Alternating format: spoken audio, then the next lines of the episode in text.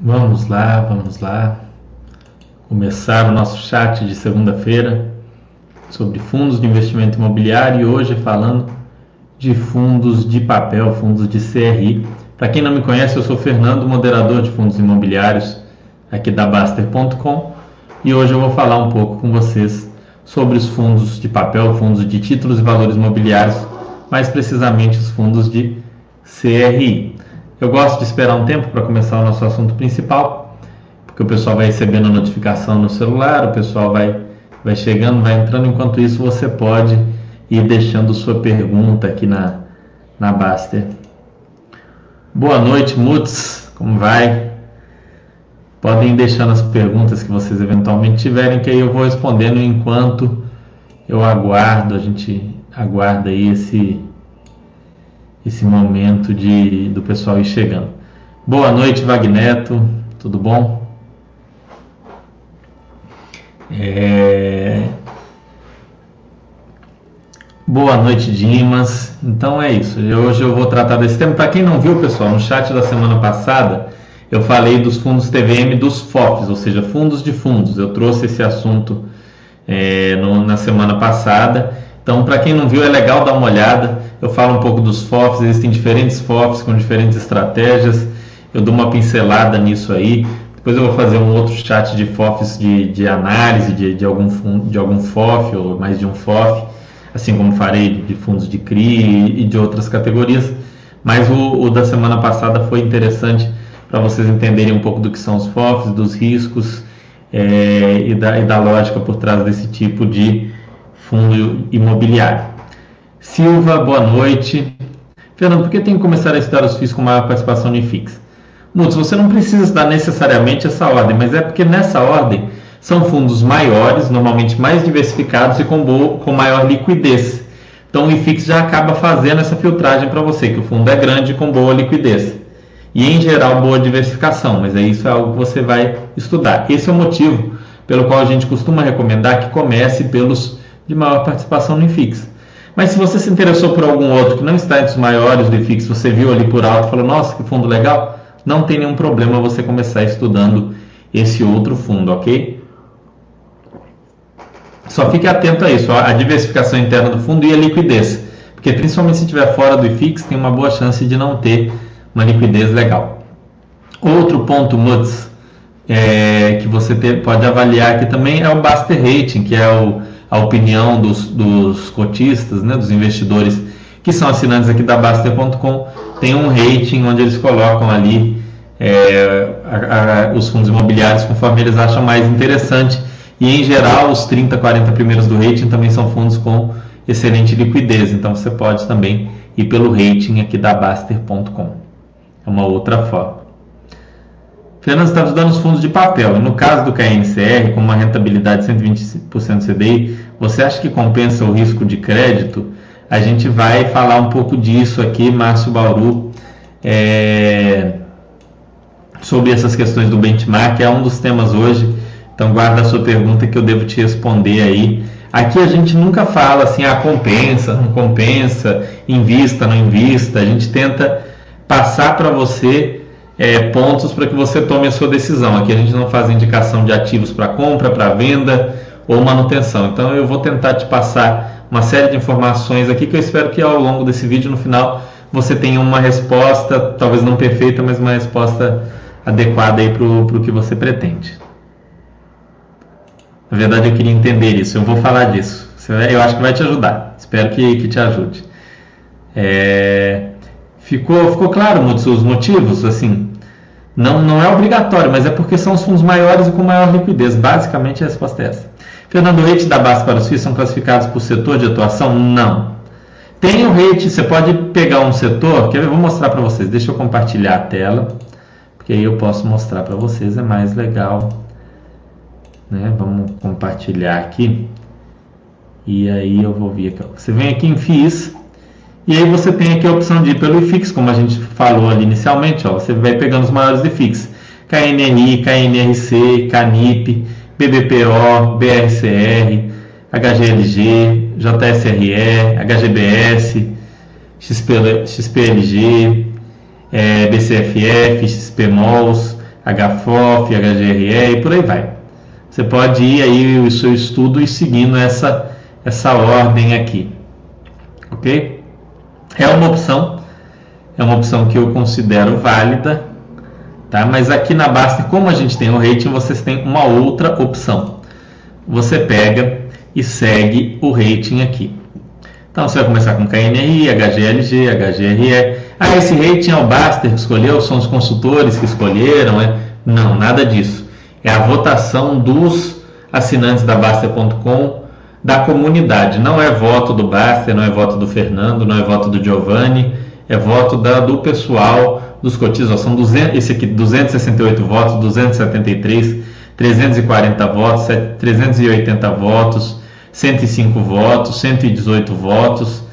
São os cotistas em geral, as pessoas que conhecem o fundo, vêm aqui, votam, avaliam a diversificação. Às vezes eu não sou cotista, mas eu estudei o FIB e eu estou aqui na base que eu posso dar meu voto, eu posso dar um voto, olha, estudei o FIP e eu, o FIB eu acho que tem essa questão, tem essa outra, então por isso eu vou dar quatro estrelas, por isso eu vou dar cinco estrelas, e aí você faz a sua votação aí você pode votar e com isso vai melhorando aqui o rating. Eu mesmo preciso votar em vários aqui que eu não votei, tem tempo que eu não faço esse voto.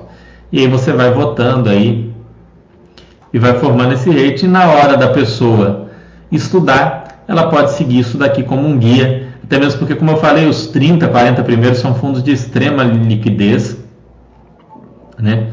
SAG está aqui ainda, mas não existe mais, né? Esses fundos que não existem mais, a gente vai tirar do rate, mas a gente deixa uns meses para a pessoa que ainda não se situou em relação à incorporação ou, algo assim.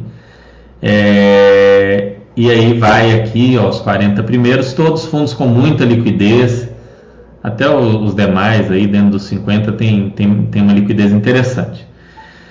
Então você pode ir estudando com essa ordem também.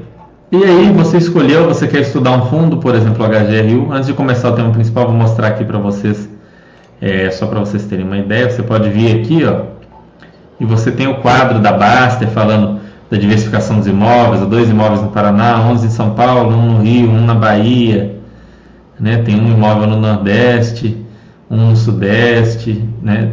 11 no Sudeste, no sul, e, e, aí você consegue ver o histórico de vacância, no caso desse fundo é zero, como é que evoluiu a, a, a BL dele, se ele é um fundo que vem crescendo ou não, como é que está a composição de ativos em relação a ativos, caixa, alocação em fundos imobiliários, distribuição de rendimentos. Você pode vir aqui na aba proventos e ver todos os rendimentos pagos por esse fundo, maneira, pega aqui, você pode ver de maneira anual, como é que foi aí. Tem tudo isso aqui falando aqui no, no fundo, você tem toda essa informação sobre o HGRU no caso, ou os outros fundos. E aí, na hora de acompanhar os relatórios gerenciais, você vem aqui em FIIs imóveis, é, vem aqui comunicados, e por exemplo, se você quiser pesquisar justamente o HGRU, você põe aqui HGRU 11, e você quer ver os últimos relatórios gerenciais que está, você vem aqui no tipo relatório gerencial, listar. Você tem aqui os relatórios gerenciais para você poder ler e fazer seu estudo. Agora, desde o mês passado, a gente está fazendo comentário desses relatórios. Então, por exemplo, no caso desse aqui, você vem e tem um comentário meu aqui falando sobre o fundo, como foi a distribuição, falando se está recebendo os aluguéis em dia. O, o, o básico do que está ali no relatório gerencial eu ponho nesse resumo mas se você vai começar a investir, é legal você ler também um, alguns dos relatórios gerenciais, até mesmo porque a gente começou agora esses resumos, ok? Então deem uma olhada aí, tem muito conteúdo bacana aqui para vocês. Deixa eu ver aqui o que, que vocês estão me falando aqui. Boa noite, Fernando. Por que os fundos de papéis são bons na fase de acúmulo? Bom, Peraí, tem vantagem não variar tanto o preço. que pode ser uma vantagem para pagar menos IR caso seja necessário vender? O que você pensa a respeito disso? Vagneto, é, isso é uma vantagem de curto prazo. No longo prazo não tem essa vantagem. Essa pergunta é até complementar a do FB Rodrigues, é até um tema que eu vou aprofundar durante o chat, mas basicamente o que, que acontece? O fundo de papel ele distribui a inflação mais o rendimento. É, então, você não tem um crescimento do seu patrimônio no longo prazo é, com um fundo de papel. Ele tende a te trazer um retorno menor. Um bom fundo de papel nunca vai se equiparar a um, a um ótimo fundo de tijolo, né? um ótimo fundo de shopping, a um ótimo fundo de lajes, a um ótimo fundo de logística. Tá? Um fundo de tijolo ele tende a ter um crescimento interno com o tempo, independente de emissão, mas aquele crescimento da inflação, da valorização imobiliária, além das distribuições cada vez maiores. Então, por isso, o fundo de papel ele não serve ali para um momento de usufruto tão bom. Ele é para um momento de acumulação, sim, entende? Porque você está recebendo aquele rendimento maior e reaplicando. Então, o fato do, do fundo não crescer não faz mal. Mas no momento que você está usando aqueles rendimentos, o fato de você receber um rendimento, não reaplicar e o fundo não aumentar aquele rendimento com o tempo pode ser um problema. É, no longo prazo, o rendimento dos FIIs tende a seguir a inflação, assim como o valor patrimonial dos FIIs de tijolo. Já nos fundos de papel, não, ele tende a dar mais ou menos a mesma coisa sempre ali, independente do tamanho. É... É isso. Pegando a pergunta de ganho, seria pelo não aumento do patrimônio? Exatamente, é o que eu falei, Márcio. É, não, o, existem duas partes, pessoal. Vou mostrar para vocês. Na, durante a apresentação eu mostro. Na hora, na hora que eu chegar nesse ponto, eu faço um, um Excelzinho aqui. Faço um Excelzinho aqui e mostro para vocês. Deixar até o Excel aqui já aberto. Mas basicamente o fundo tem uma parte né, daquele retorno dele que é inflação e uma parte que é, que é rendimento ali acima da inflação. O fundo de papel distribui tudo, o fundo de tijolo distribui em geral apenas aquilo que está acima, ok? Hum, de todo jeito, no momento de acumulação no início, é importante reinvestir os rendimentos, seja um fundo de papel ou um fundo de tijolo. Vamos lá. Mais alguma pergunta? Esperar para começar. Boa noite, Sazon, tudo bem? Na aula passada você falou dos FIIs TVM FOFs. São fundos de papel bem diferentes. Perfeito, mas fundo de papel totalmente diferente. O FOF é um fundo de papel que busca investir em fundos de investimento imobiliário. Já o fundo de CRI, a gente vai ver aqui no que, que ele investe mas é um outro tipo de ativo com uma outra lógica. É... Fundo de papel tem a vantagem de não variar tanto de preço, que pode ser uma vantagem para pagar menos IRS. Já, já falei. Boa noite, Luiz. Boa noite, Diego. Bom, pessoal, vou entrar aqui no tema principal. O pessoal já está aí, já está acompanhando. Vamos falar um pouquinho aí dos fundos de papel, ok? Então, Fundos de papel ou TVM, títulos e valores imobiliários, esse é o segundo chat sobre o assunto. A gente vai trazer os principais conceitos e alguns princípios de análise para os fundos de papel. FIIs TVM são aqueles que investem em títulos e valores imobiliários. A gente tem os que investem em fundos de investimento imobiliário, a gente tratou disso no chat anterior.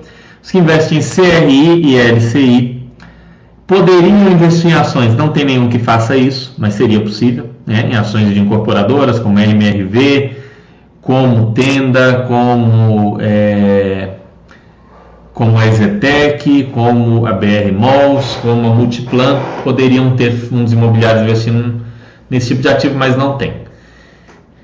E outros né, ativos aí, títulos de valores imobiliários ligados ao mercado imobiliário como letras hipotecárias e, e afins, ok? Hoje a gente vai tratar os fundos de papel que em geral investem em CRIs e LCIs mais CRIs. CRI, pessoal, para quem não sabe, é o chamado Certificado de Recebível Imobiliário e ele nada mais é do que uma operação imobiliária securitizada. Quem faz essa securitização são as companhias securitizadoras. É, vou explicar mais ou menos o que é isso para vocês, não vou aprofundar tanto, porque senão vira um chat só sobre CRI, tem um chat gravado sobre isso. Mas basicamente existe uma operação imobiliária, por exemplo, a Ezetec, e essa é, uma, essa é uma operação real, já aconteceu mais uma vez, constrói lá uma torre de escritório super moderna, um prédio de apartamentos super moderno, como a Ezetal, que já foi construída. E ela vende aquelas unidades né, a prazo, vende no, no mercado, financiamentos imobiliários e tudo mais. Ela vende aquele, aqueles valores, mas ela precisa do dinheiro com uma certa urgência, ou seja, ela não pode receber aquilo ao longo de 10, 15, 20 anos porque ela tem um processo, ela tem um procedimento, uma outra construção, um outro projeto, uma outra incorporação para fazer. Então ela vai numa companhia securitizadora, security vem de security, que é ativos mobiliários, não imobiliários, ativos mobiliários, né? Ação é um tipo de security, título público é um tipo de security, é um ativo mobiliário. Então ela transforma aquela operação imobiliária em um ativo mobiliário, ela securitiza aquela operação. Então aquele valor que ela ia receber ao longo de 20, 30 anos, ela vai receber de uma vez. Só que por receber de uma vez, ela vai sofrer descontos. Ou seja, ela vai receber um valor menor do que ela receberia ao longo dos 20 anos. Aquilo é trazido a valor presente, é colocado uma série de garantias e de é, de análises de possibilidade de como é que fala de calote, de inadimplência e tudo mais, tudo isso é avaliado na hora de securitizar. Então, se eu securitizei 20 anos de 10 mil reais por ano, eu não vou receber 200 mil, eu vou receber um valor menor, 150 mil, 130 mil, 120 mil, é isso que acontece quando ela securitiza. Então ela faz aquela análise, vê que vale a pena, porque ela tem um outro projeto que vai trazer um retorno interessante faz a securitização daquele e por aí vai. Em geral, os CRIs eles estão disponíveis para compra por pessoa física, mas eles têm um preço unitário alto. Então, uma pessoa física que vai comprar um CRI, normalmente vai ter que pagar no mínimo 100 mil, 150 mil, 200 mil para comprar um CRI, às vezes um CRI corporativo que tem uma garantia, ou um CRI mais pulverizado aí, mas apenas um CRI, ela vai pagar todo esse valor altíssimo aí. É um alto risco, porque é difícil de diversificação, e uma dificuldade para a maioria dos investidores em, em pegar um ativo desse valor é, e conseguir ainda ter uma boa diversificação. Então, de maneira geral, comprar CRI diretamente é uma, é uma possibilidade muito remota para o investidor pessoa física. Daí entra o fundo de investimento imobiliário para possibilitar isso, ok? o acesso da pessoa física a esse tipo de operação imobiliária, normalmente de incorporação, algumas vezes de aluguel também, construir o imóvel, vou alugar por 10 anos para alguém, tem um contrato atípico de 10 anos, mas eu preciso daquele dinheiro todo antes para eu construir um outro, e aí vai e securitiza lá. Faz. São operações que variam 5, 10, 15 e até 20 anos essas operações. CRI, Bom, vamos lá. O CRI ele tem algumas características. Primeiro, sempre que é feito um, CRI, é, sempre não, na maioria das vezes, ele é avaliado por uma análise de crédito, um, um rating que é feito por uma agência especializada para avaliar qual é a chance daquele CRI ser pago. Né? Quanto maior o A, o AAA, né? o AAA, o A+, mais, mais seguro é aquele CRI, mais seguro é aquela operação e menor tende a ser o retorno dela. Ao mesmo tempo, é, quando a operação é mais arriscada, quando a operação tem um risco de crédito menor, é B, BB menos, A menos, ela vai te pagar um pouco mais, né? O CRI vai prometer um retorno um pouco maior. Em geral, a gente tem muito desse tipo de análise para os CRIs, principalmente corporativos, ou chamado CRIBenture, porque é praticamente um empréstimo que se faz à empresa, né? O risco é todo do, do calote daquela empresa. É um CRI com um devedor. É basicamente um empréstimo com um imóvel dado como garantia, né? O pessoal chama de CRIBenture. Então tem esse tipo de CRI corporativo, onde essa análise de rating é muito pautada na empresa, na corporação que fez aquela, que montou aquela operação. Nessas operações, pessoal de CRI, existem algumas garantias. Ou seja, não é simplesmente securitizar, reduzir o valor e sair pagando, é, e aquela diferença entre o que seria recebido e o que foi pago para o antigo proprietário vai ficar para o cotista. Não é assim, ele é, é uma operação bem estruturada, uma operação estruturada que vai ter uma série de garantias, como o caixa. Então é um, é um dinheiro a mais né, né eu fiz aqui o, o, o CRI. Eu comprei aquele, eu paguei antecipada aquela operação, mas eu paguei 120, ainda deixei 10 em caixa e o CRI é de 130, aqueles 10 estão ali para suprir um, uma possível, um possível atraso nos juros, um possível, uma possível situação não, de não pagamento, já é pensado na estruturação do ativo. Tem uma métrica muito importante na hora de avaliar o CRIs, que é o loan to value. O que é o loan to value? Quanto a dívida representa em relação à garantia. Então eu fiz um CRI de um imóvel, construiu lá a Exetower e lançou o CRI dela.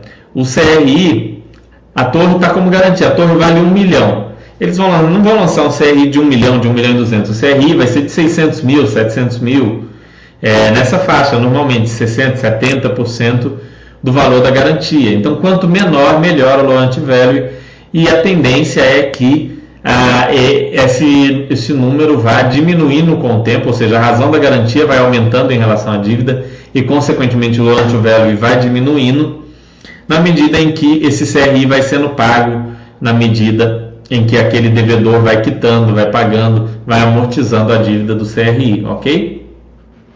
Outro tipo de garantia é o excesso de spread. Então eu, eu te prometo que eu vou pagar. É, eu tenho uma operação de IGPM mais 8, mas o CRI promete IGPM mais 6. Aquele restante ali ele vai usando para reforçar um caixa, ele vai deixando como uma margem, principalmente no caso dos fundos é, pulverizados, né, dos CRIs, quer dizer, pulverizados, que tem muitos, muitos pequenos, muitas pequenas operações. A MRV, por exemplo, tem lança CRI pulverizado de operações imobiliárias de venda de casa própria.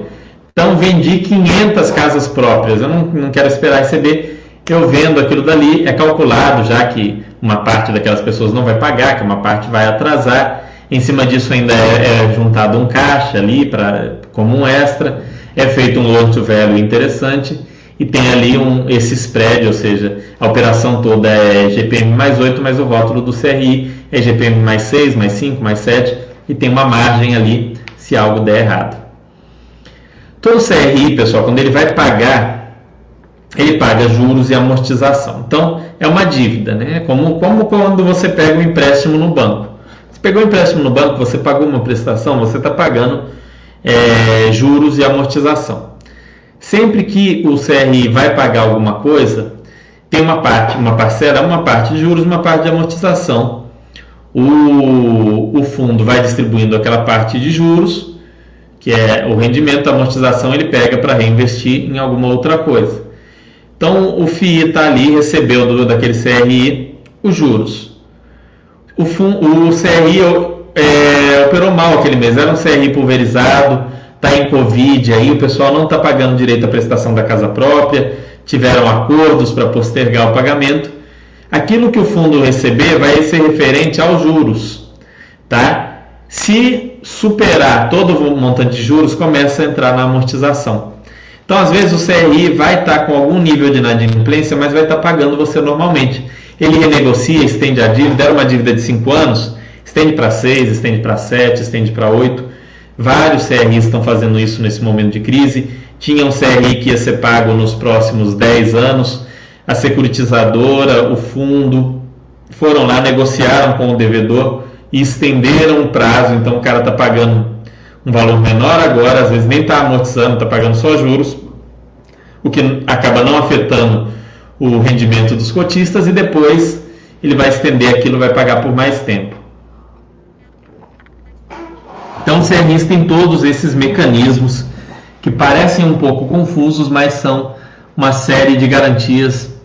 É, e quanto mais bem estruturadas são essas garantias, menor a probabilidade de acontecer um calote ou um problema mais sério. Esses CRIs normalmente eles são divididos em corporativos, né, pela tipologia, e pulverizados, como eu falei.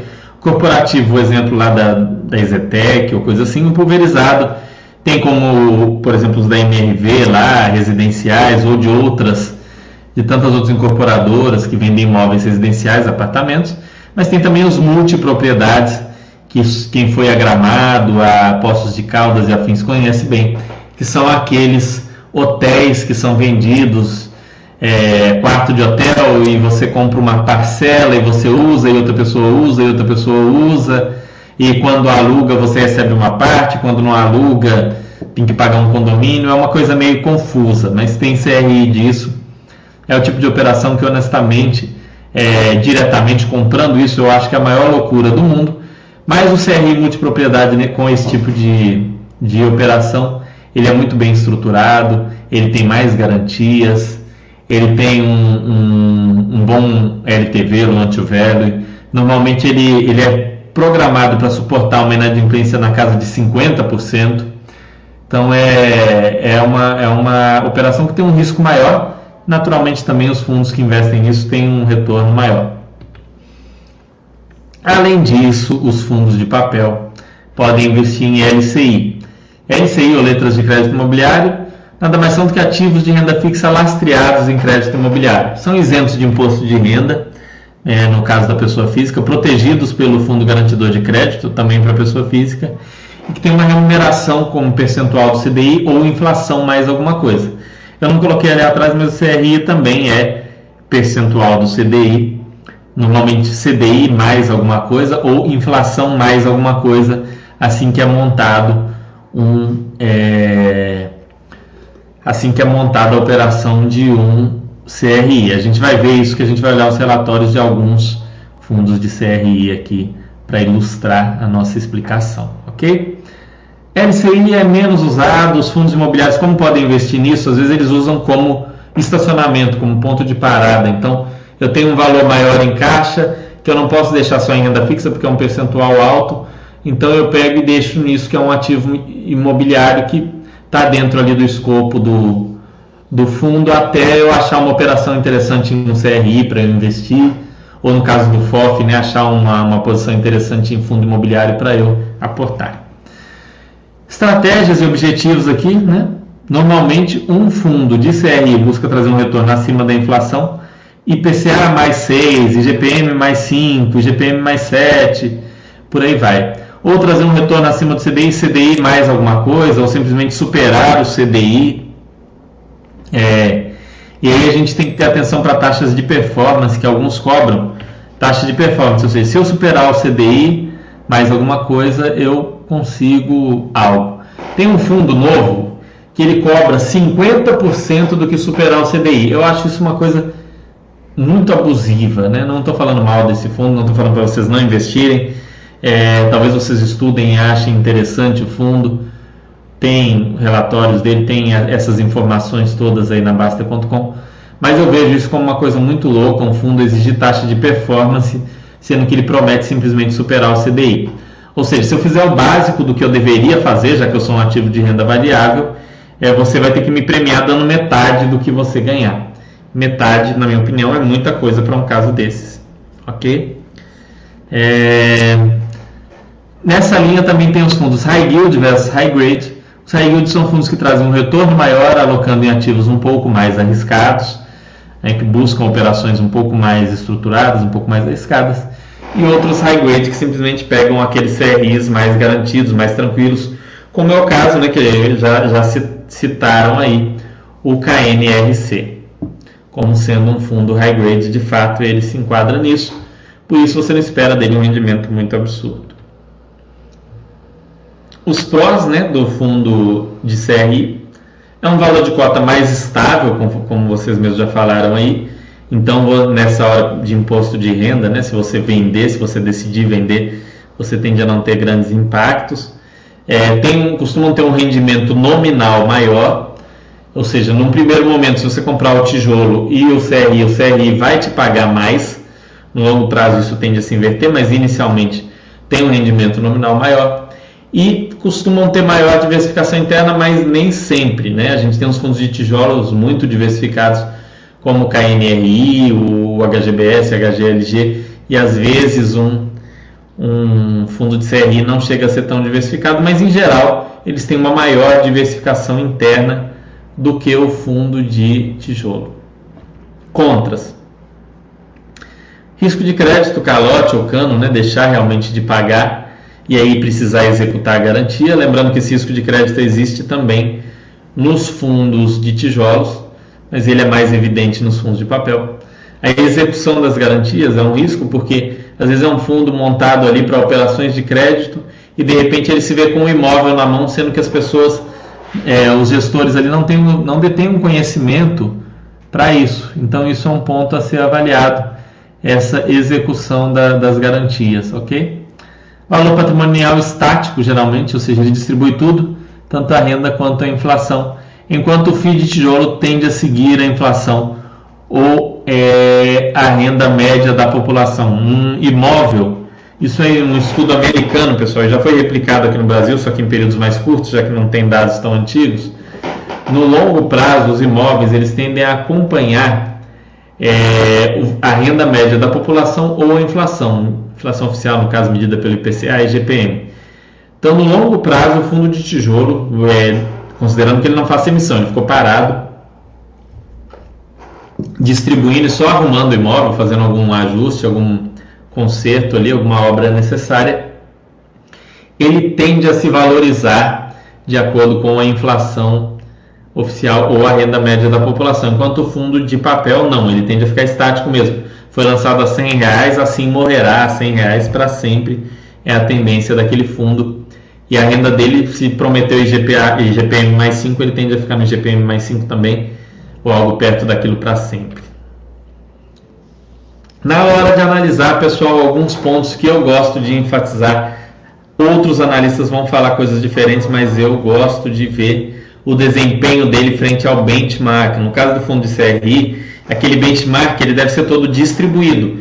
Então, se ele falou IGPM mais 3, ele deve distribuir IGPM mais 3, IPCA mais 6, IPCA mais 7. É isso que você deve buscar no longo prazo. Né? É legal você pegar um, um prazo mais longo de análise, 3 anos, 4 anos, 2 anos, para ver se ele está distribuindo, se ele está conseguindo entregar aquele benchmark é, é, legal que ele tenha uma diversificação interna em termos de securitizadoras, porque é meio estranho um fundo que só pega operações da mesma securitizadora. Pode parecer uma coisa meio suspeita, né? Nossa, mas só uma securitizadora te atende? Isso é estranho.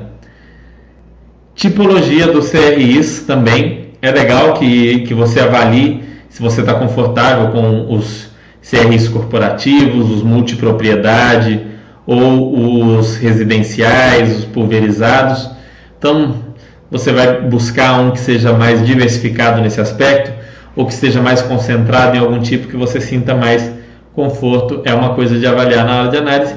E principalmente a gestão. Por que a gestão?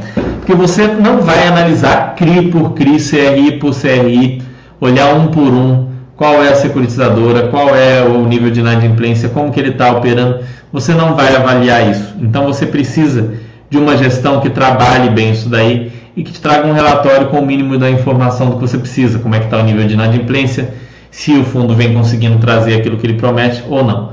É necessário para investir em fundo de CRI uma grande confiança na gestão.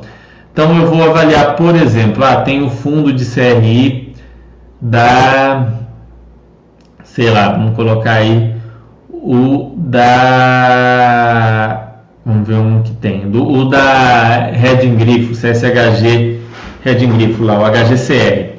Eu detesto esse gestor, mas eu acho que o fundo está trazendo um bom retorno. Então não invista no fundo.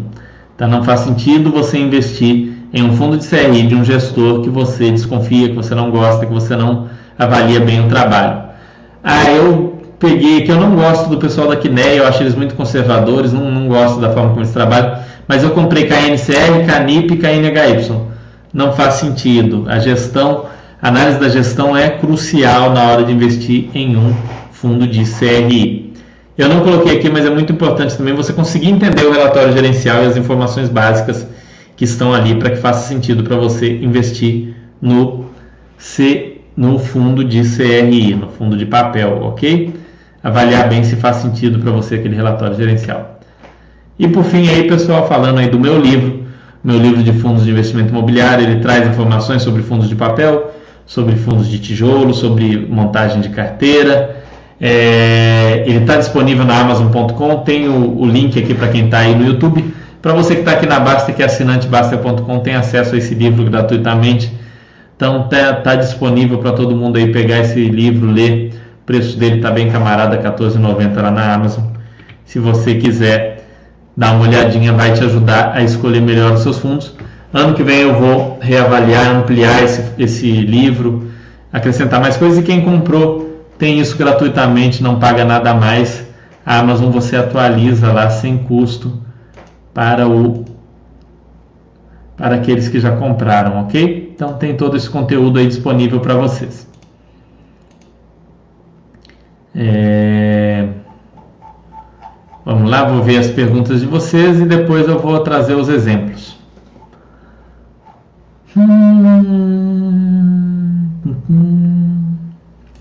Qual seria a vantagem do fundo de papel comparado ao de tijolo, na sua opinião? Teria alguma? Bom, Márcio Bauru, como eu disse, inicialmente você vai ter um rendimento maior. Eu coloquei aqui nos prós, né? É, inicialmente você vai ter um rendimento maior. E uma outra vantagem é que a cota varia pouco. Então, para quem fica muito incomodado com variação de cotação, o fundo de papel é mais tranquilo ele tende a ter uma variação menor. Fundo de papel que eu estou falando é o fundo de CRI. Isso não se aplica ao fundo de fundo, tá? O fundo de fundo ele tem uma oscilação maior e não menor. Ok? Boa noite, Luiz Paulo. Boa noite, Diego. Pantro. Boa noite, Fernando. Assisti a entrevista tua e do André com o Selegato. Pessoal, tem, o Pantro falou bem, tem a entrevista minha e do André Bassi com o Rafael Selegato, gestor do Iridium que é um fundo de, de CRI que vem se destacando, é um fundo de CRI relativamente novo, é, do pessoal que administrava o Veritar. Tá muito legal, tem muito conteúdo bom. Quem investir em fundo de CRI, além de assistir esse chat aqui, assista essa entrevista, que vai agregar muitos para vocês. Foi bacana para entender mais sobre fio de papel. Vocês têm ideia de chamar mais algum gestor para lives? Abraço. Pantro, eu tenho chamado alguns, não tem dado certo horários e tal. É, eu estou querendo marcar com o pessoal lá do Safra, do JSRE, estou esperando uma resposta deles.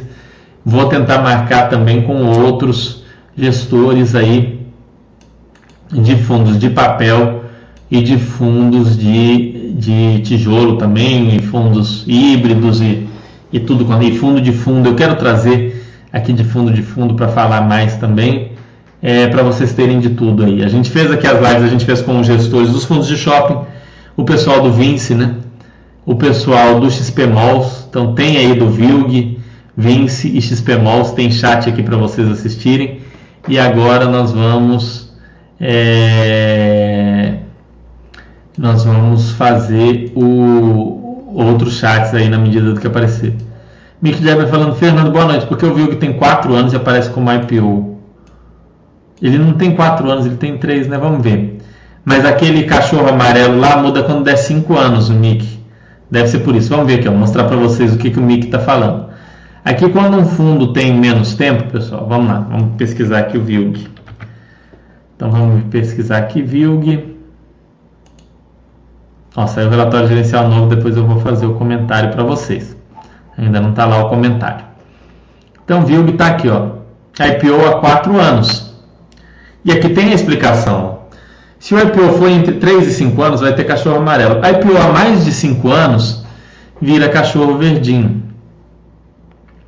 Então, daqui um ano, né, em 2021, ele vai virar o verde nesse daqui e vai ficar tudo verde, desde que ele não tenha um problema até lá, um rolo, ou um problema de gestão, ou perca liquidez, vai ser um dos fundos que a gente vai ter tudo verdinho aqui, ok? É porque é mais de 5 anos para ficar com tudo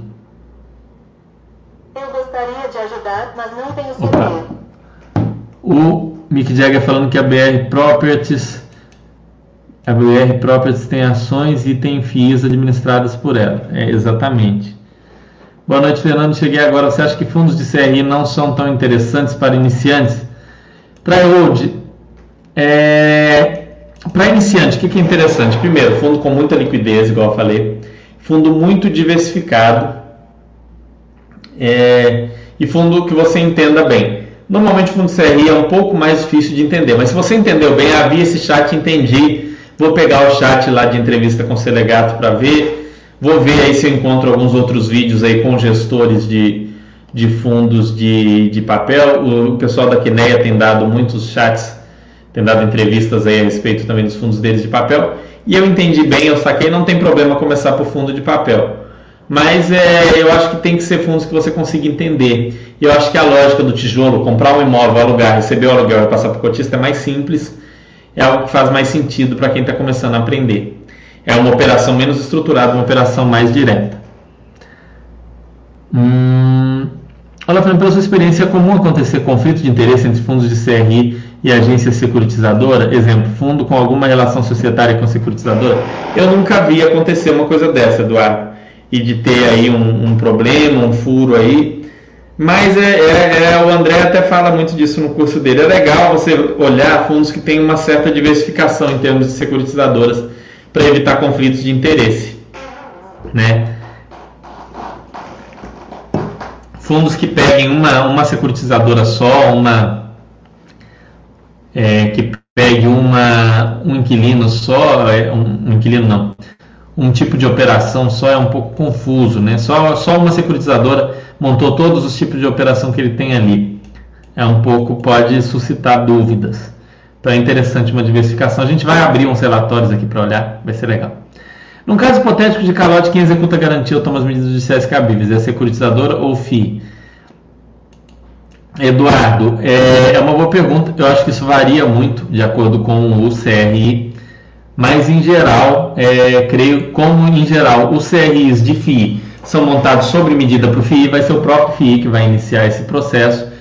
E como ele tem todo o CRI, ele não tem sociedade com várias outras pessoas, como aqueles CRIs que são divididos para um monte de gente, ele vai pegar aquele imóvel todo para ele, ok? Já aconteceu, se não me engano, no JSRE, teve um, um calote, eles pegaram o imóvel da garantia é, para eles. Não tenho certeza se foi esse caso, mas já teve um caso. Você acha que na formação da carteira inicial os fundos de CRI dão um boost nos investimentos para pagar a inflação mensalmente? Tryhold, eu não, não vejo isso como uma, uma vantagem, né? É, um, é uma vantagem de curto prazo, mas no longo prazo eu não vejo isso como algo que realmente faça sentido para o investidor. Faz sentido você começar pelo fundo que você entendeu melhor. Ah, estudei três fundos, estudei o, um de papel, que é o HGCR, estudei o KNRI, que é um híbrido, e estudei o VILG, que a gente está com a tela aberta aqui. O que eu entendi, eu gostei dos três, mas o que eu entendi melhor foi o Vilg. Compra primeiro o Vilg, depois você compra o outro. Vá primeiro no que você entendeu melhor. Não pegue esse, ah, esse que vai dar um boost. Esqueça isso. É, vantagem, fundo de CRI. Parabéns, Fernando obrigado. Pá Borges falando, fora a vantagem fiscal, vê alguma vantagem do FII de CRI sobre NTNB? É, PA Borges, é vantagem fiscal, tá? NTNB é um ativo de renda fixa, ainda que tenha é, marcação a mercado. Fundo imobiliário é um ativo de renda variável. A NTNB é muito mais fácil de você comparar com o fundo de tijolo e, e a NTNF é mais fácil de você comparar com o fundo de, é, de CRI. Você espera de maneira geral que o fundo de CRI pague mais do que a NTNF, né, que é o tesouro prefixado com cupom e não necessariamente do que a NTNB. A NTNB ela tem uma lógica de aumento do, do cupom pelo IPCA, então é uma lógica mais parecida com o fundo de tijolo. Então são ativos muito diferentes. Um é renda fixa, o outro é renda variável. Na precificação do, dos fundos imobiliários em geral são utilizados a NTNB e a NTNF. Os analistas usam esses dois tipos de, é, de ativo para precificar, mas é, são ativos diferentes na sua carteira, ok? De um você espera mais retorno, com maior risco, no outro um retorno menor, mais estabilidade. Hum, muito complicado de comparar. Obrigado pelas respostas e para obrigado, Mick Jagger. Espero que tenha te ajudado aí a entender. Né? Ano que vem, ao que tudo indica, né? é um fundo que até o momento não teve rolo, eles vão ficar aqui tudo verde. Os fundos de CRI são de prazo determinado? Bom, Mac, não necessariamente. Pode ser prazo determinado ou prazo indeterminado. Se for prazo determinado, aqui na Basta vai ter um aviso aqui para vocês. Ó. É, aqui agora tem a, a notícia da vacância. Mas se o fundo for prazo determinado, vai ter aqui é, um, um, um, vermelhinho mostrando, ok?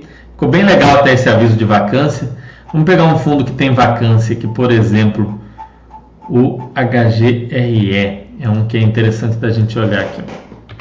É um que tem uma vacância maior. A gente pega aqui, ó, tem a vacância aqui. Aqui em cima ficou bem legal esse, essa nova ferramenta. Fundo aqui também com todo no verdinho. É, um dos motivos de eu ficar com receio dos fundos de CRI é a necessidade de ser um pensamento diferente que uma ação FII de tijolo de carregar ele para sempre. É, Tryhood, eu penso o seguinte: o fundo de CRI ele não funciona bem como uma base da carteira de fundo de investimento imobiliário. Eu não gosto de ter ele como uma base de carteira. Eu acho que ele é um ativo que ele pode estar ali na carteira, principalmente enquanto você está no, no período de formação da carteira, você vai investindo aqueles proventos e o percentual dele na carteira tem que ser um percentual menor, ah, vai ser 10%, 20%, não passar muito disso na carteira, porque ele tem esse, esse, essa situação. No momento inicial pode até ser. No momento inicial pode até ser um percentual maior. Pode ser um. Opa, deu um, um, uns cortes aqui, pessoal, um barulho. É, pode ser até um percentual maior no primeiro momento, percentual de 30%, 40%, mas depois é legal que ele vá diminuindo aí para no momento de, de, de usufruir esteja menor. Não é diminuir no sentido de vender, mas com o tempo você vai pegando o rendimento dele, investindo em fundos de tijolo e o percentual dele na carteira vai naturalmente diminuindo. Tá? É, o, o André Bassi costuma dizer que você não deve ter muito amor pelo fundo de CRI, eu concordo. Parabéns, pessoal, está muito esclarecido. Obrigado. Deixem o like aí, pessoal, compartilhem nas redes sociais, o que puder aí que ajuda a gente. Como você faz essa conta de comparativo ao benchmark do fundo? Poderia dar um exemplo prático? Vou dar o um exemplo, Márcio. Vamos lá, pessoal. Então, ah, quero estudar fundos de CRI. Como é que eu faço? Deixa eu ver se está a tela direitinho aqui. Tá. Então, eu pego aqui, vou vir aqui em Baster.com FIIs e imóveis e tem aqui o chamado filtro. Você vem filtrar aqui. Ah, que segmento que eu quero? Eu quero o segmento de títulos e valores mobiliários. É, e eu quero alguns aqui. Não, não vou restringir gestor. Eu quero uns que tenham mais tempo de bolsa. Vou pegar os que têm mais de 3 anos de bolsa. E vou pegar os que estão mais investidos em CRI. Ordenar por percentual em CRI. Então, filtro aqui. E aí eu vou ter aqui o KNCR.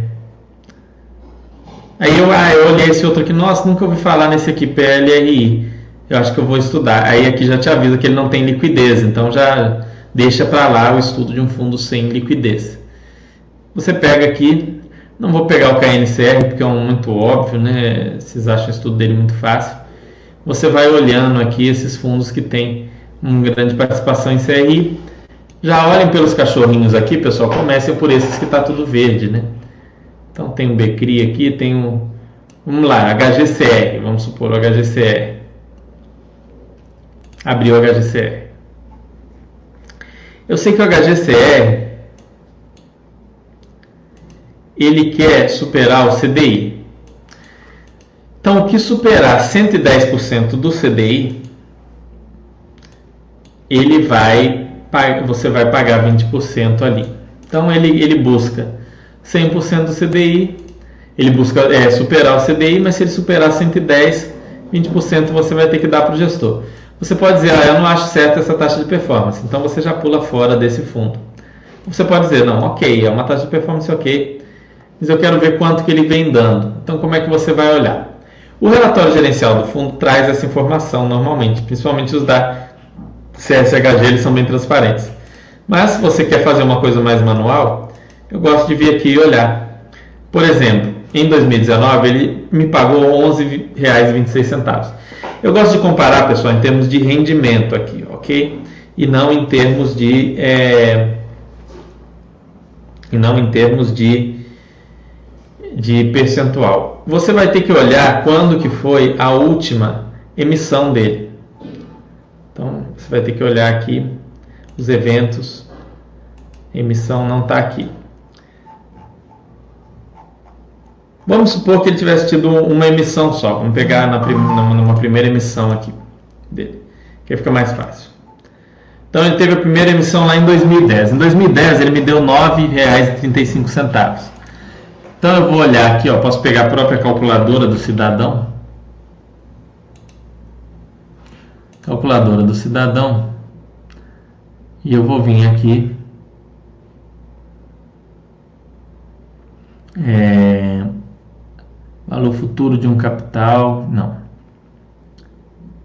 É, financiamento, correção de valores. Correção de valores. CDI então vou pegar aqui, cento, ele quer te dar 110% do CDI. Então 110% do CDI.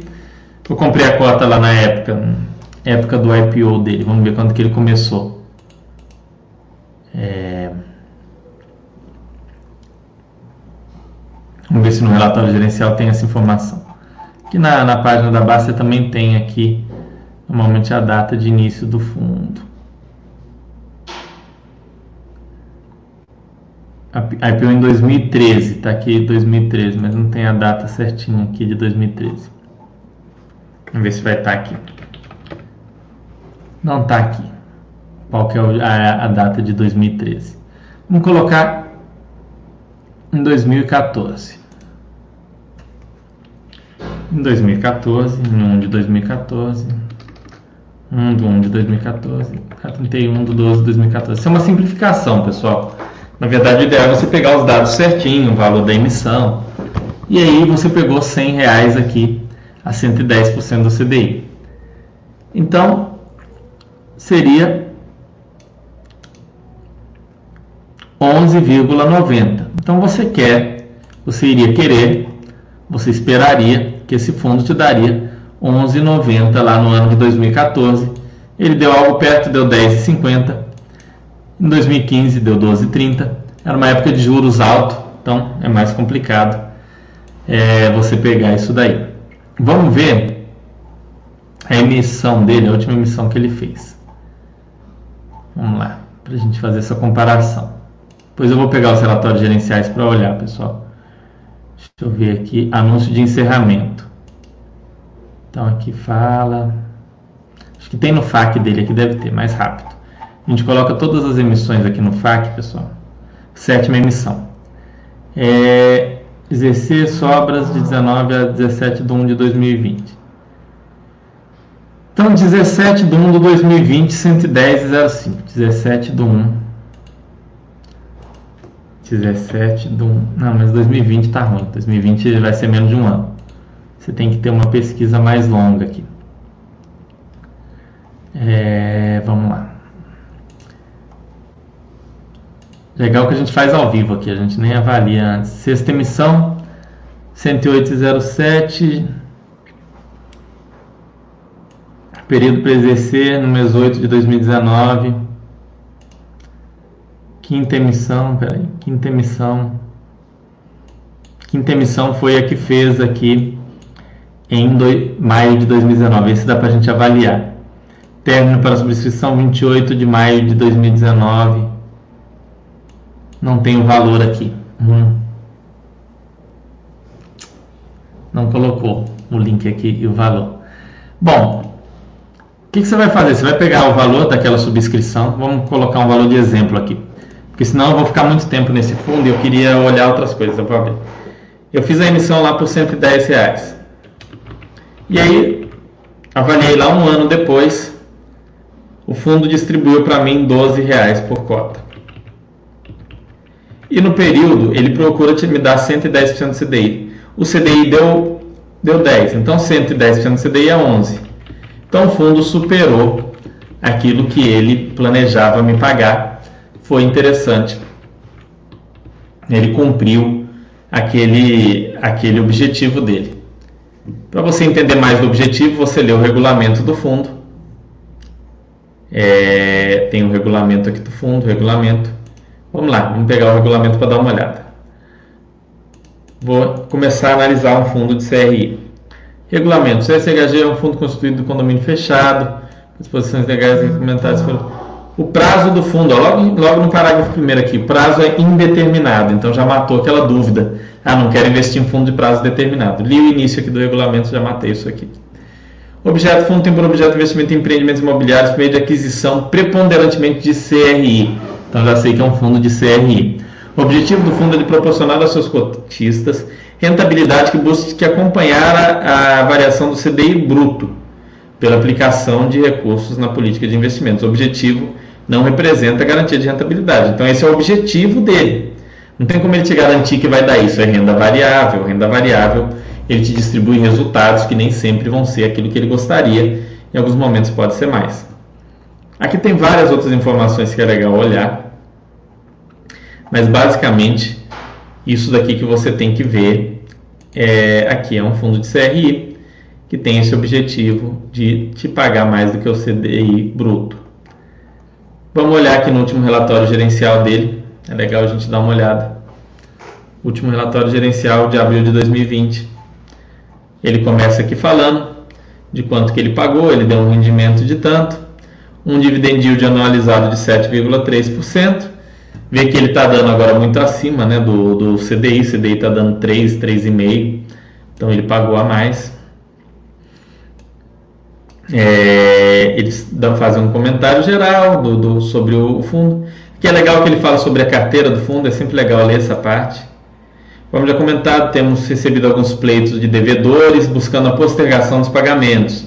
Estamos analisando caso a caso e buscando agir na inadimplência para que no longo prazo, sempre que possível, trazer melhoria na operação por aumento de taxas, adição de garantias, entre outros. Ao final de abril, havíamos recebido pleito formal de postergação de 4 CRIs, representam 7% do patrimônio, sendo que o maior CRI dentre os pleitos é aproximadamente 3%. Durante o mês foi formalizada a GE a postergação de amortização dos próximos três meses do CRI, só marca sem impacto na distribuição. É o que eu falei. Combinou com eles o seguinte: ó, você vai continuar me pagando juros, meu filho, mas a amortização do empréstimo você paga depois. Porque às vezes a amortização é a maior parte daquela parcela. Então, o cara está num momento difícil e tal, o gestor tem que ter essa sensibilidade, né? É, é varejo, o cara está num momento difícil, vou postergar aquele pagamento. E aqui eles comentam de maneira bem transparente. Eu acho bem legal o, o relatório da CSHG, um relatório bem feito. Eles falam aqui o que, aconteceu. No momento não vislumbramos nenhum caso de default, ou seja, calote mesmo. Eles não estão vendo isso acontecer até o momento. Quem abriu fala que comprou CRI Hellboa com 3 anos de garantia. É, as garantias, ó, ó, as garantias que eu falei com vocês. Olha que interessante aqui, o estudo de caso completo aqui.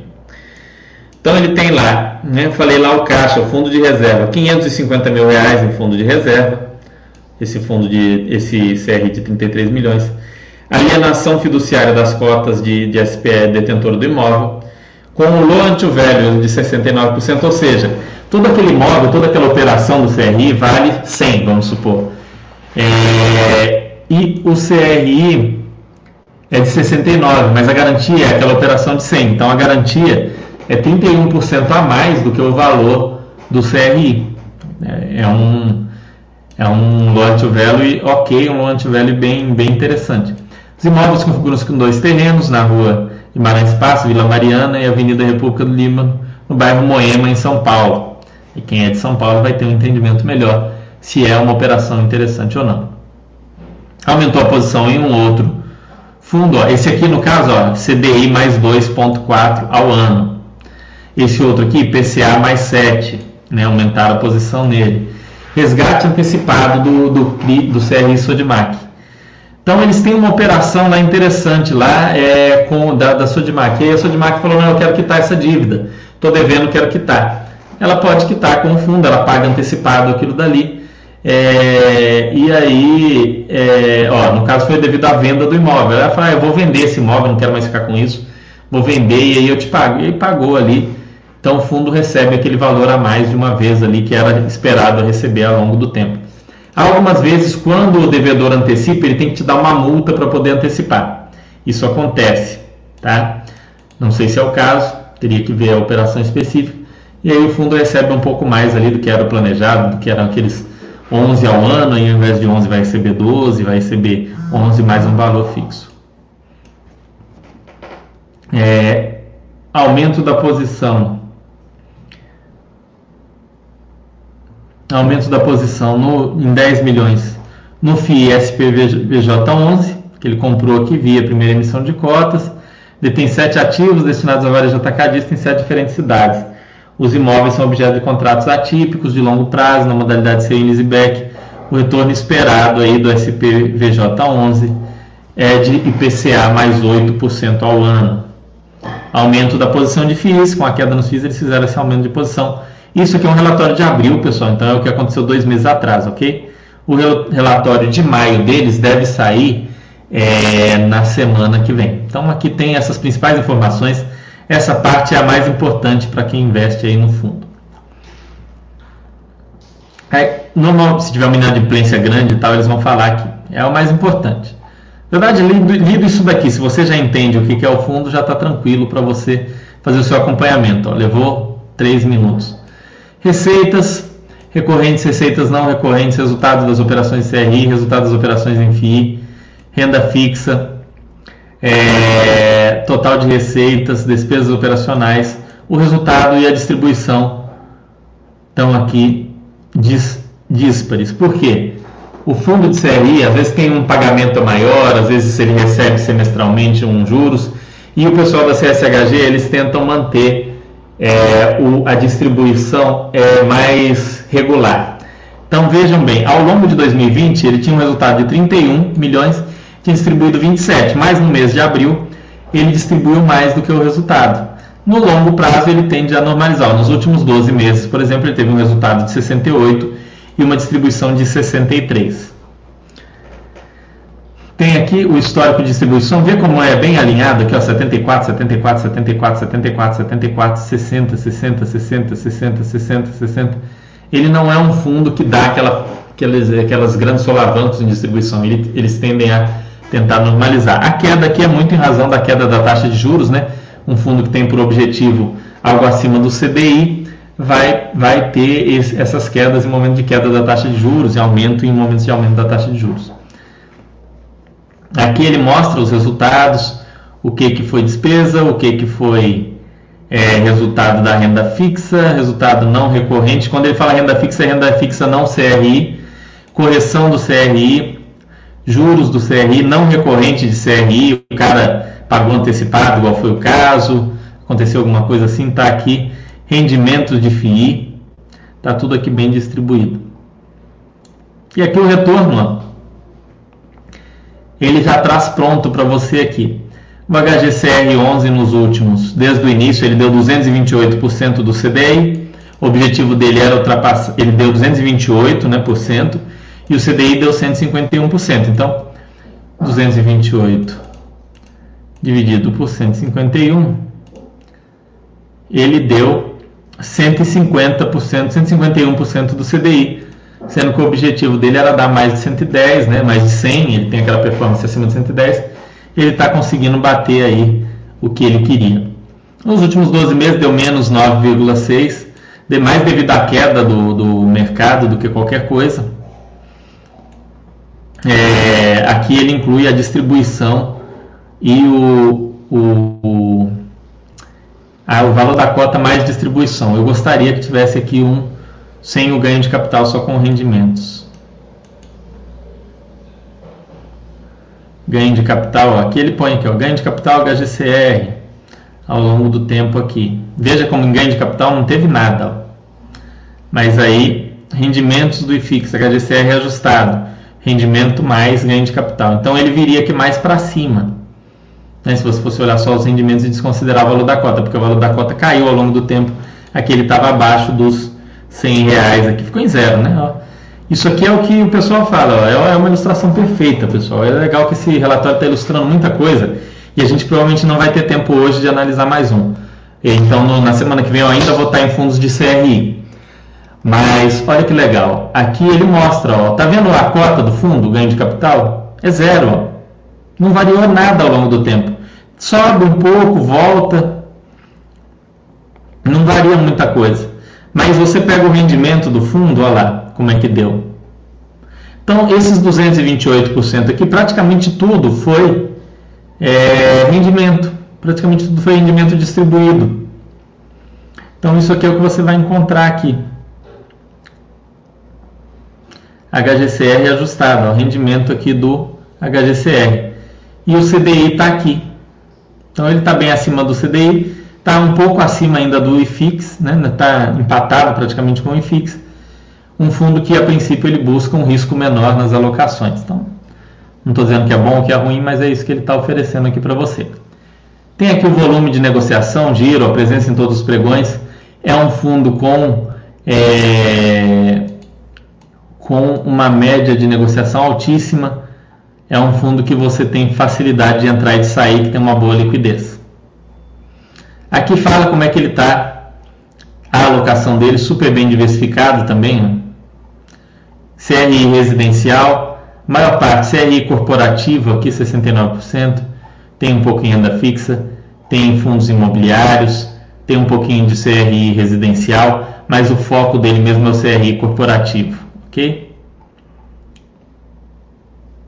Aqui ele fala as principais, é, as principais posições em fundo imobiliário. A principal é a SPVJ11, seguida pelo BARI 11, depois outros FIIs representam 5% da alocação, dessa alocação em FII aqui, que é 16% do fundo. São todo, é, são vários FIIs aqui.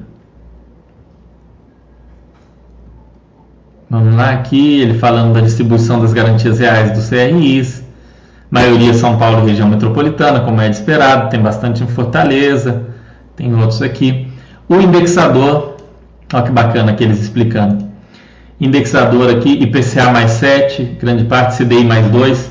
Vê que ele está mais em CDI? E isso não é para você assustar, por quê? É um fundo que o indexador dele, a busca dele é por superar o CDI. O que você espera é que ele esteja mais indexado ao CDI, é o que ele está fazendo. Seguido pelo IPCA, IGPM e IGPDI. Estranho seria se nesse fundo reinasse aqui o IPCA e o IGPM e o, CDI fosse um pouquinho. Então ele está fazendo aquilo que ele prometeu para você, ele está entregando aquilo que ele prometeu. Loan to value dele também, de maneira geral, aqui, ó, entre 60% e 80%, 40%. Então, entre 40% e 80% tá, é praticamente 80% da carteira. Tem um 7,5% aí com uma garantia menor e 13% aí que tem uma garantia muito acima da dívida, absurdamente acima, é, de modo que quase seria interessante um calote para pegar esses imóveis.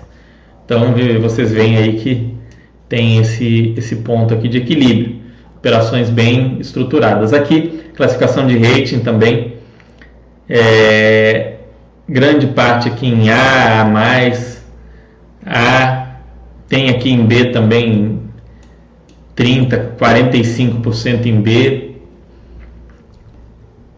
É 45 em B, praticamente 40 em A e o resto sem rating aqui. Então ele tem, tem uma série de CRIs B aí também. Aqui ele explica pulverizado, é, fundo de reserva, fundo de despesa, alienação fiduciária. Ele fala tudo aqui da, das, das garantias, pessoal. Ele tem toda a garantia aqui, GPM mais 8, ó ou essa operação, essa outra operação de GPM mais 8. Esses pulverizados, podem ver que esses pulverizados eles dão um retorno muito maior. Só esse 8 além de GPM aqui já tende a ser maior do que o CDI mais 2, que é as operações em geral. São operações com um risco um pouco maior. Tem o CRI aqui do, do famoso CRI do Shopping Goiabeiras, com um rating A menos. Então tem aqui o detalhamento, inclusive das garantias, um relatório bastante completo. E aí você vai avaliar se esse fundo faz sentido para você. Lembrando que ele tem aquela tendência que ficou bacana, bem explicada aqui. É esse gráfico aqui, ele mostra o que é um fundo de CRI. Ele mostra bem o que é um fundo de CRI. Esse fundo de CRI, ele praticamente acompanhou o IFIX. Ó, ele entregou o IFIX, só que ele entregou o IFIX na forma de rendimento, porque na forma porque ele não teve valorização, ele não teve ganho nem perda de capital, ou seja, comprei a 100, está 100. Quer ver? Vamos ver quanto é que ele está agora? HGCR 11. Ih, não tem. Está dando problema essas cotações do Google, pessoal. HGCR 11 cotação. Está com esse problema aí. 103 e, e, e 60 aí. Está dando mais ou menos.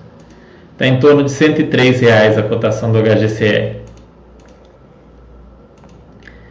Então, é, vejam que é um fundo ó, que o valor patrimonial dele agora é 104, ele não, não, é praticamente o que ele iniciou a 100, não varia nada, não tem variação. É, Então ele é um fundo que ele distribui tudo, inflação e o rendimento real. Ele tem o objetivo de superar o CDI. Você viu ali que no próprio relatório ele, ele, ele te conta que ele superou, ele te explica. Tem uns que não, não trazem essa informação, aqui é legal que ele traz. Então você vê ali que ele vem superando o benchmark dele, ok? Vou dar uma olhada nas perguntas de vocês, pessoal, para encerrar. Qual a função desse tipo de FII na carteira? Manter uma estabilidade patrimonial ali enquanto traz uma renda, bom, bom Mac. É, eles são fundos de valor mais estável, como a gente pode ver. Você viu lá que o valor de mercado dele ficou muito perto do, do inicial, nunca mudou. Quando o preço não importa, para FIIs isso não é contraditório, pois a rentabilidade, pelo que entendi dos relatórios, é baseada na cota patrimonial que gera um DY. Márcio Bauru, é, o básico do, do FII de CRI, fundo de CRI, é interessante você avaliar o PVPA, tá? É, uma pequena olhada. Mas quando o PVPA está um pouco descolado, normalmente é porque o, o, gestor foi premiado. Só não pode estar muito descolado. Mas quando você monta uma carteira e começa a aportar, acaba que essa diferença importa menos com seus aportes regulares. Então, não, não foque no preço. DY a gente nunca olha aqui. Eu nem olho o DY, tá? Fundo de CRI, você vê valor de mercado dele sempre variando em torno de 100 reais, valor da cota também. No caso do CRI, pessoal, é, do fundo de CRI, o valor patrimonial dele vai ficar orbitando em torno do, do valor da emissão lá de 100 reais. E o valor de mercado também, eles, os dois vão estar orbitando, orbitando. Em algum momento ele vai estar com PVPA um pouco acima de 1, um pouco abaixo de 1. Nunca vai ter grandes variações. Se tiver um descasamento muito grande, aí que vocês têm que avaliar. Caso comprar esta cota em valor muito alto, o preço não passa a importar, pois teria uma rentabilidade então, Márcio, é o que eu te falei. A questão é que não, você não, dificilmente vai achar esse fundo muito acima do PVP. É, nunca vai estar muito absurdamente acima. Ele normalmente vai estar muito perto. Ele está com um VP de 104 e o, e o preço dele está mais ou menos por aí. 100, 103. Eu tentei olhar o preço aqui, mas não consegui. Deixa eu ver aqui se eu consigo em algum lugar olhar, pessoal. Deixa eu tirar o compartilhamento aqui que eu já estou fechando. Deixa eu ver no próprio Baster System aqui. Qual que foi o último registro dele aqui, HGCR. HGCR aqui. HGCR está 107, ó, é 104, 107. Então você divide 107 dividido por 104 está com um valor patrimonial de 1,02, um PVPA, né? Pode arredondar isso para 1, praticamente.